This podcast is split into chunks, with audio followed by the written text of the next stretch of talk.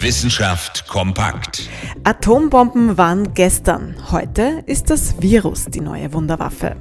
Zumindest wenn es nach verschiedenen Theorien geht, die seit Beginn der Corona-Krise zu hören sind. Das Virus stamme aus dem Labor, es sei von Menschen gemacht, eine Art Biowaffe. So oder so ähnlich lauten diese Theorien. Ist da jetzt aber wirklich was dran? Wissenschaftler und Wissenschaftlerinnen sagen jedenfalls Nein. Zwar ist bis heute nicht ganz klar, wie sich der allererste Mensch mit dem Coronavirus infiziert hat, aber jetzt hat der schwedische Mikrobiologe Christian Andersen untersucht, ob das Virus überhaupt künstlich hergestellt hätte werden können. Und dabei hat er herausgefunden, wenn das Coronavirus wirklich eine laborgemachte Biowaffe wäre, wäre es wohl etwas effektiver weil das Virus zwar menschliche Zellen leicht befallen kann, aber so ganz optimal funktioniert es doch nicht. Und für ein künstlich gezüchtetes Virus hätte man wohl besser ein bereits bekanntes Virus hergenommen, wie zum Beispiel das SARS-Virus.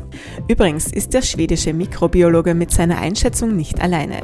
Viele Virologen finden die Labortheorie nicht plausibel, was ja fast schon schade ist angesichts so einer schönen Verschwörungstheorie.